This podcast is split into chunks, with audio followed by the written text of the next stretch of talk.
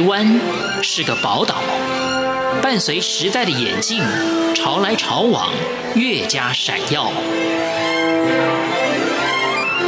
欢迎收听《潮台湾》，发现台湾的美好。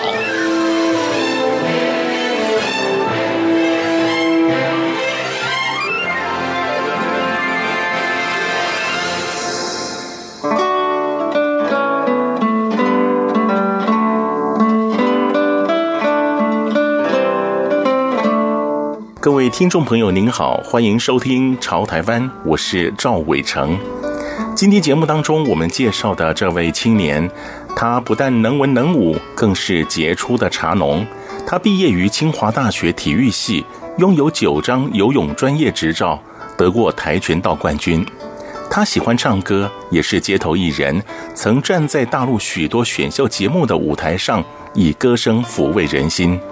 他自创品牌没几年，强调无毒的柠檬茶产品，就入选二零一八年第八届台湾伴手礼。他的学业、事业、才艺表现得如此优异，但你可能无法想象，他是从小就手肢手臂的残疾人士詹祥青。今天的潮台湾就为您介绍不向命运低头的虎克船长詹祥青的奋斗拼搏人生。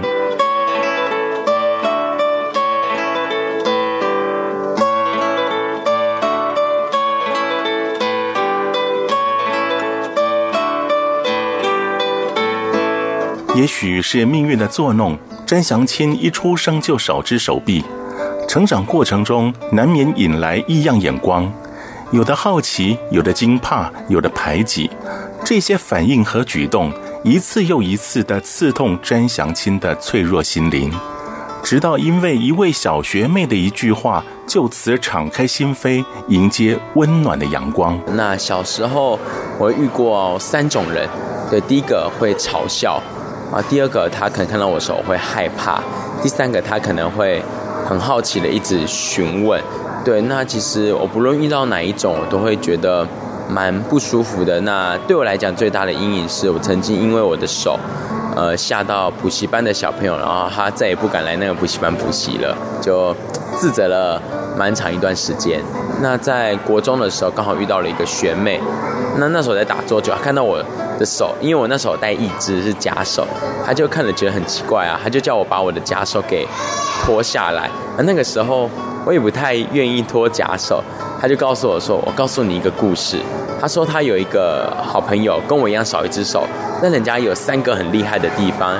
第一个人家是资优班，第二个人家是田径队，第三个人家还有女朋友。我说：“哇！”少一只手，田径的自由班又有女朋友，我就觉得比扯铃还要扯。所以在他鼓励下，呃，让我脱掉假手。那最重要是脱掉假手那一刹那，他用“好可爱”这句话来形容。那个时候我十六岁，我十六年来从来都没有接受过一个比较正面的言语或者力量来形容我自己的小鸡腿手。对，所以那一次是让我看到了一些。算走出自信光芒的第一步。国中时期，父亲罹患重病，家庭生活陷入困顿。詹祥青将所有重担一肩挑起，他没有怨天尤人，只是想改变命运。他想，只有认真读书，才有出头的一天。于是，刻苦读书成为当时的努力目标。呃，其实课业的关系是因为家庭因素，因为在。我国中的时候，刚好爸爸罹患癌症，所以那时候我们家里的经济啊，全部都是要想办法帮爸爸治病嘛。那那个时候印象很深刻，呃，我每次学校的营养午餐都会打包回去当晚餐，所以曾经就会有同学拿一支四十块笔说：“你用得起这一支四十块的笔来算。”然后那时候我用不起啊，我都手上用八块钱的。但是考完试之后，我觉得我很自豪的说。没关系，我用八块钱的照样考到新竹中学。诶，你用四十块不一定考得到。对，那呃小时候因为家里其实从爸爸开始生病之后，我们家里的经济状况其实就一直很辛苦，所以为了帮家庭分担，那我最快的方式就是我少一只手，我也很难去打工，很少地方会要我，所以我最快的方式就是保持好我的课业，拿奖学金帮助家里，所以这就是最快能帮助我家的一个状况。所以我不一定小时候是顶尖的，但是我的成绩一定会在一个水平之上。詹祥金的用功读书得到应有的回报，从考上国立新竹高中到国立清华大学，委实让当年瞧不起他的同学刮目相看。大学时，原本读的是幼儿教育系，因为看了一本励志书，激起他改念体育系的想法。不是要放弃教育的理想，而是要学得更多的运动专业，去帮助同为身障残疾的朋友。刚好是我参加了一个营队，那时候营队看到一本书是施密特牧师，那他双手没有，脚也不一样长，那他是全欧洲桌球最强的男人。他又是一个牧师，然后拿了好几面那个残障奥运金牌，自己又开了一个公司，又是一个教育专家，然后又独立生活。我看到他的人生，我只有哇，没有嗨，我只有惊叹，我没有同情。那常常我们会看到身旁的身心障碍者，我大部分会以同情的眼光，很多人看到我也会觉得同情，但其实我从小到大，我不喜欢人家同情我，我希望人家看到我的努力，看到我的成就，对我是发出赞叹的。所以在想啊，我如何得到别人赞赏跟赞叹？我有做出一些别人觉得不可能的事，把它化为可能。所以那时候想要来点挑战，就刚好。看到学校有体育系，那就提出我要转系到体育系的这一个资格。对，那要转系的时候，它有一些门槛。第一个，它你在原本系的课业要保持在一个平均以上，那这个有达到。那第二个是，当时系主任看过我高中打跆拳道的新闻，高中的时候拿到一个跆拳道比赛冠军，打的对象只有我是身障者啊啊，大家都都很高大，都都很健全。那所以那时候有系主任看过我这个新闻。啊，那时候的桌球老师，跟我打过几局，不小心也被我赢了几局，所以那时候桌球也打得不错。可能综合这几项，然后包括我的学业成绩来讲，他们让我特例转进了体育系。那也希望借由我的故事去激励更多的运动选手。詹祥钦即便改念体育系，还是不忘教育的重要。他借由参加社团，并规划亲子活动。在看到亲子间的互动时，对教育的初衷仍不住的涌动。我参与过超多的社团，那刚好我在其中一个叫竹苗会，就像人家说竹友会的社团当会长。对，那那时候我们办了许多的营队活动。营队活动，我们对的对象就是很多的小朋友。对我来讲，印象最深刻的是有一次我跟呃新竹市家福中心一起合作的，我们办了一个亲子阅读营。这么对象不只是小朋友，还有很多的家长。我们教导家长如何去陪伴他的小朋友做阅读这件事情，我觉得还蛮有成就感的，因为因为你这样的教导，你改变了。很多家庭他们的亲子关系，那也改变了很多小朋友他们成长最需要的陪伴这个动力因素。那我觉得我很庆幸的是，我算是教育繁盛的小孩，从小到大我不一定有非常优渥的环境，但是我很感谢我的父母没有让我穷到教育。我觉得这个是很重要的，所以我觉得如果我有这个能力，我也希望透过我的故事、我的力量。去用教育给更多家庭有一些很棒的力量。詹祥钦从小就喜欢唱歌，是忘却烦恼、建立自信、广交朋友的方式。甚至参加大陆的选秀节目，受到评委和观众的高度关注。我其实我这个也失败了很久，因为那时候我第一个去大陆比的选秀是那个去厦门卫视的，就海峡两岸校园歌手选拔赛。他每年会在台湾办海选活动。然后我选了第三年才选上，那我就觉得，哎，这都是蛮值得。那到了选秀的现场，我们就是有分一些呃金质、银质、铜质奖章。我个人曾经拿到铜质奖章，但是我在金质奖章我有上了舞台。这个我觉得跟社交能力很重要，因为我在大学的时候专门在接待陆生，他们来到台湾，我很想要让他们知道我们台湾的一些好。好玩、好吃啊，很棒的人情。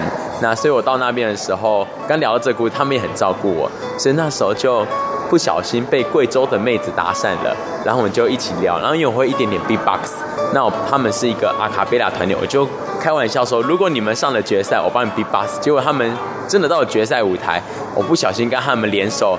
把台湾的最强的队伍给干掉了。对，所以那时候我跟他们一起拿了金质奖章的这个荣誉。现在所有的兴趣、置业都还进行着，只是多了一个身份，就是柠檬茶品牌的负责人。茶叶是祖传事业，是因为父亲过世才中断。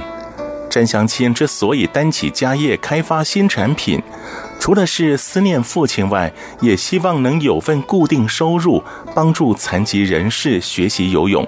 在詹祥清的心里，创业是为了完成公益职业。大部分生长者，他们的家里经济状况不太好。但是教导身障者游泳的人事成本非常高，对，它是一个很矛盾的一个现象。我们一般教练教一般的小朋友，可以一次带五个、十个、二十个都没问题。我们带身障的小朋友，我们几乎都要 one by one，所以人事成本教练比一定很高。对，那我就觉得这是一个很矛盾的现象。如果教游泳变成我的主要行业，那我不跟他们收费，我会饿死。但如果跟他们收费，我觉得他们也很辛苦，所以为了支撑。我的置业，我必须有一个稳定经济来源，所以我在想，我如何让自己有一个事业去支撑我以后教身障者，我不需要收费这样的置业。所以那时候看到家里已经荒废的老茶厂，刚好那时候我蛮想念我爸爸的，我想说我可以走他曾经走过的路。詹祥钦二十六岁的年纪，却尝尽酸甜苦辣，这也是他愈加茁壮的养分。他也不吝于将个人的人生经历和大家分享，时常受公益团体、成长学习机构等单位的邀请，讲演自己的成长打拼经验，借以影响以及帮助更多人。其实，在演讲的过程啊，我觉得最直接的就是，我觉得我是用生命去影响生命，因为常常我们小时候都会听到一些演讲，但是我自己小时候啦。呃，唯一让我一场很惊艳的演讲，就是谢坤山来演讲那一次，让我发现，原来生长者，你身体不完全的人，他生命是可以多么大的阳光跟灿烂。我觉得这个是一个非常反差的一个能量。对，就你看到了，可能会以为他很负面、很可怜，没想到绽放的是那么强大的阳光。就包括立贺胡哲也是，我也跑去现场看过他演讲，所以我发现。我我被感受，我被这样深深的 touch 到之后，我也希望我有机会这样子去 touch 我呃身旁的人，所以我开始呃有人邀请我去演讲，那我也试着把我的故事跟他们分享，发现蛮多小朋友因为我的演讲，他们可能课业上有了一些突破，可能在跟家人感情上也有了一些突破，对我自我的肯定上也有多了一些。自信，对于他身旁的一些身障朋友，也多了一份关怀。我觉得我每一次的演讲都非常的值得、有意义。我觉得自己做一件很有意义的事情，觉得自己会很有价值。未来，詹祥钦也计划将自己的故事写成书，借由传播的力量，让更多处在彷徨低迷期的朋友，在看了他的书后，能有更多的感悟。为自己开创新的人生道路。已经创业了，那其实我慢慢的会想要把我自己这些故事整理成一本完整属于自己的书。嗯，我曾经在我创业之前，我就想要来出书了。但是那个时候就犹豫，我那我只有一笔资金，我要出书呢，还是创业做柠檬茶？我后来决定了后者，原因是我觉得如果在经历过创业这个阶段，我书的内容会多了创业的这一个灵魂在，我觉得会让我的故事跟读者受众有更多元、更广泛，所以我觉得出书是我接下来慢慢规划的一个目标。